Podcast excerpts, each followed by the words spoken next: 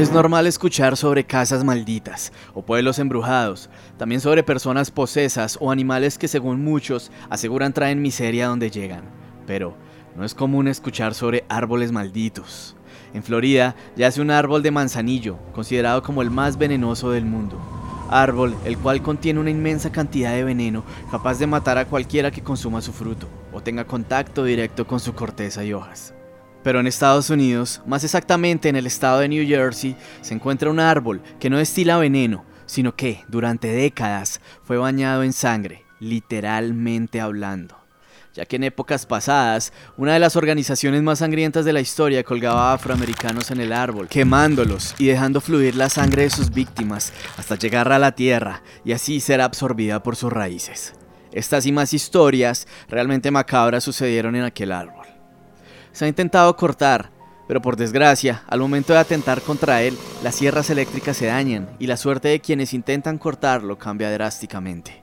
Hoy les contaré la historia de uno de los lugares más escalofriantes que he visitado en mi vida. Un árbol que guarda infinidad de historias aberrantes, tristes y desgarradoras. Les hablaré sobre el árbol del diablo. Pero sin más preámbulo, quiero darles la bienvenida a un nuevo relato, a otro relato de medianoche.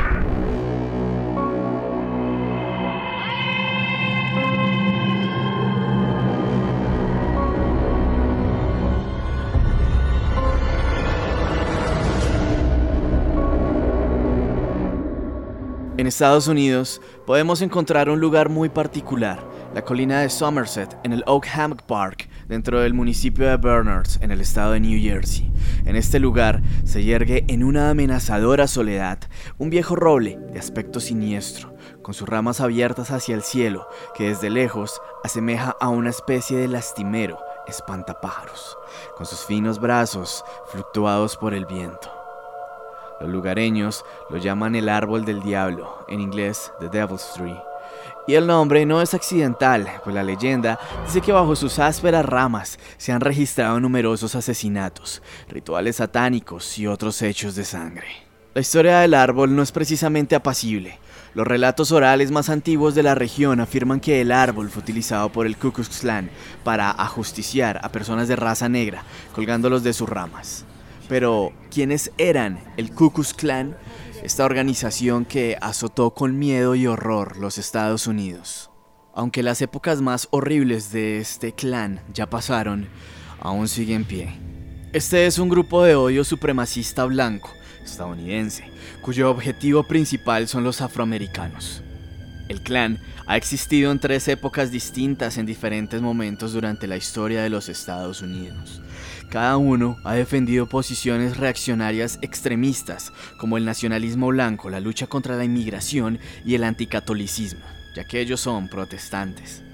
Históricamente, el primer clan utilizó el terrorismo, tanto el asalto físico como el asesinato contra negros políticamente activos y sus aliados en el sur profundo de los Estados Unidos, a fines de la década de 1860, hasta que fue suprimido alrededor de 1872. Cada capítulo era autónomo y altamente secreto en cuanto a membresía y planes. Los miembros hicieron sus propios disfraces, blancos, y a menudo con algunos matices coloridos, túnicas, máscaras y sombreros cónicos, diseñados para ser terroríficos y para ocultar sus identidades.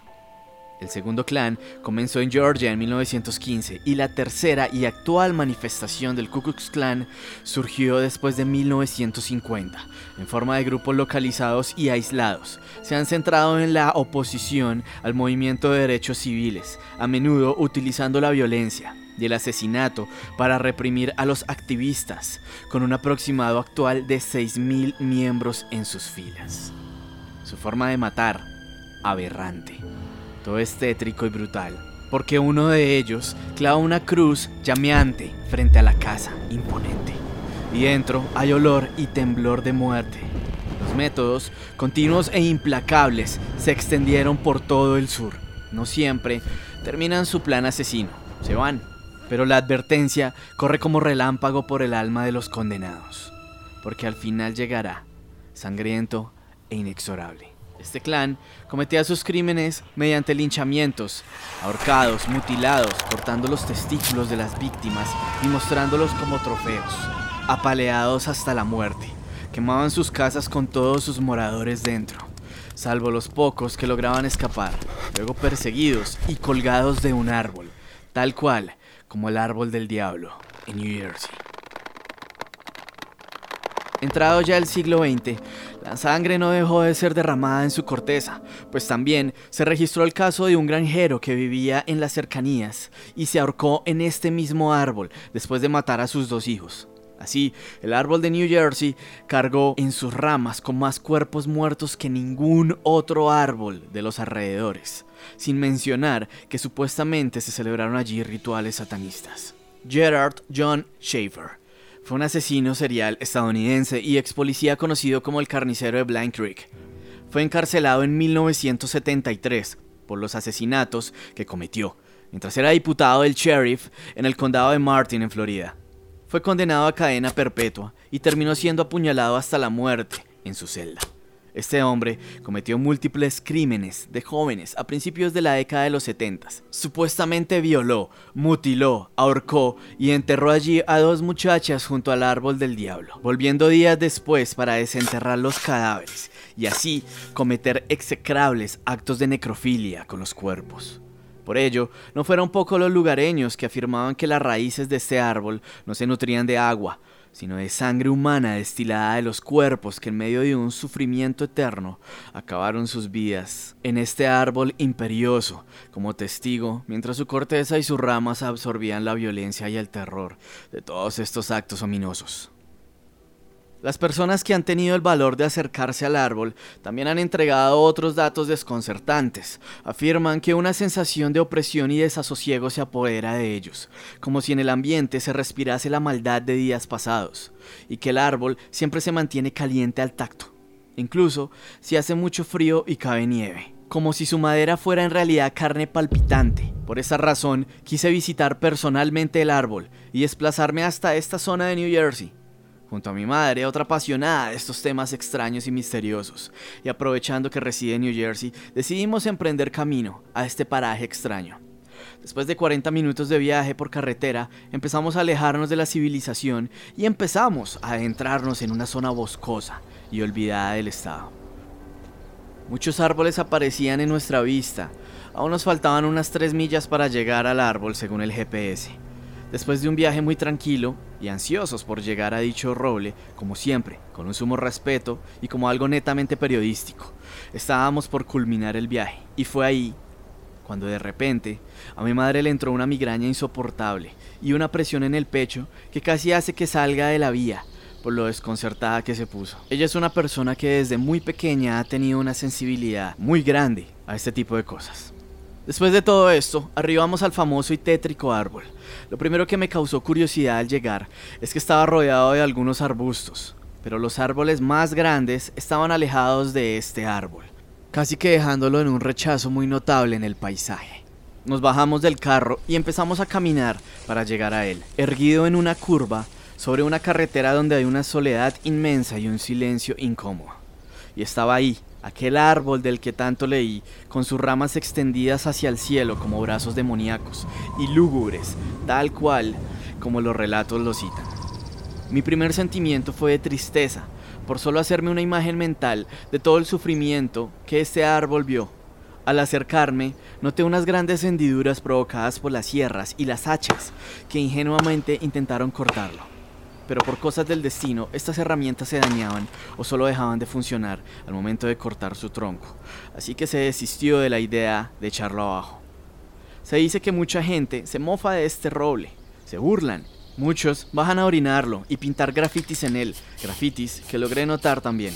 Pero después de cometer este tipo de vandalismo menor, se encuentran con tragedias, con choques de autos, muertes violentas o algunas no tan violentas, pero definitivamente trágicas. Pero una de las cosas que quería comprobar era si su corteza realmente emitía un calor notorio.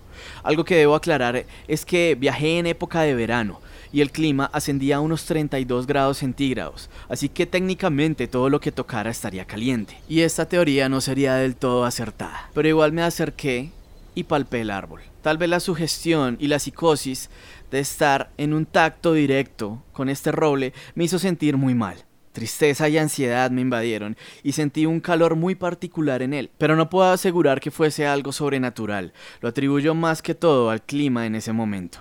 Paradójicamente, el calor constante del árbol convive con pequeñas zonas frías en su corteza de unos 2 metros cuadrados, los cuales permanecen así incluso en meses de más calor. Según el conocimiento parapsicólogo, el frío inexplicable es algo que suele acompañar a las presencias malignas. Así que si quiero seguir con esta investigación, lo ideal sería visitar este roble en invierno.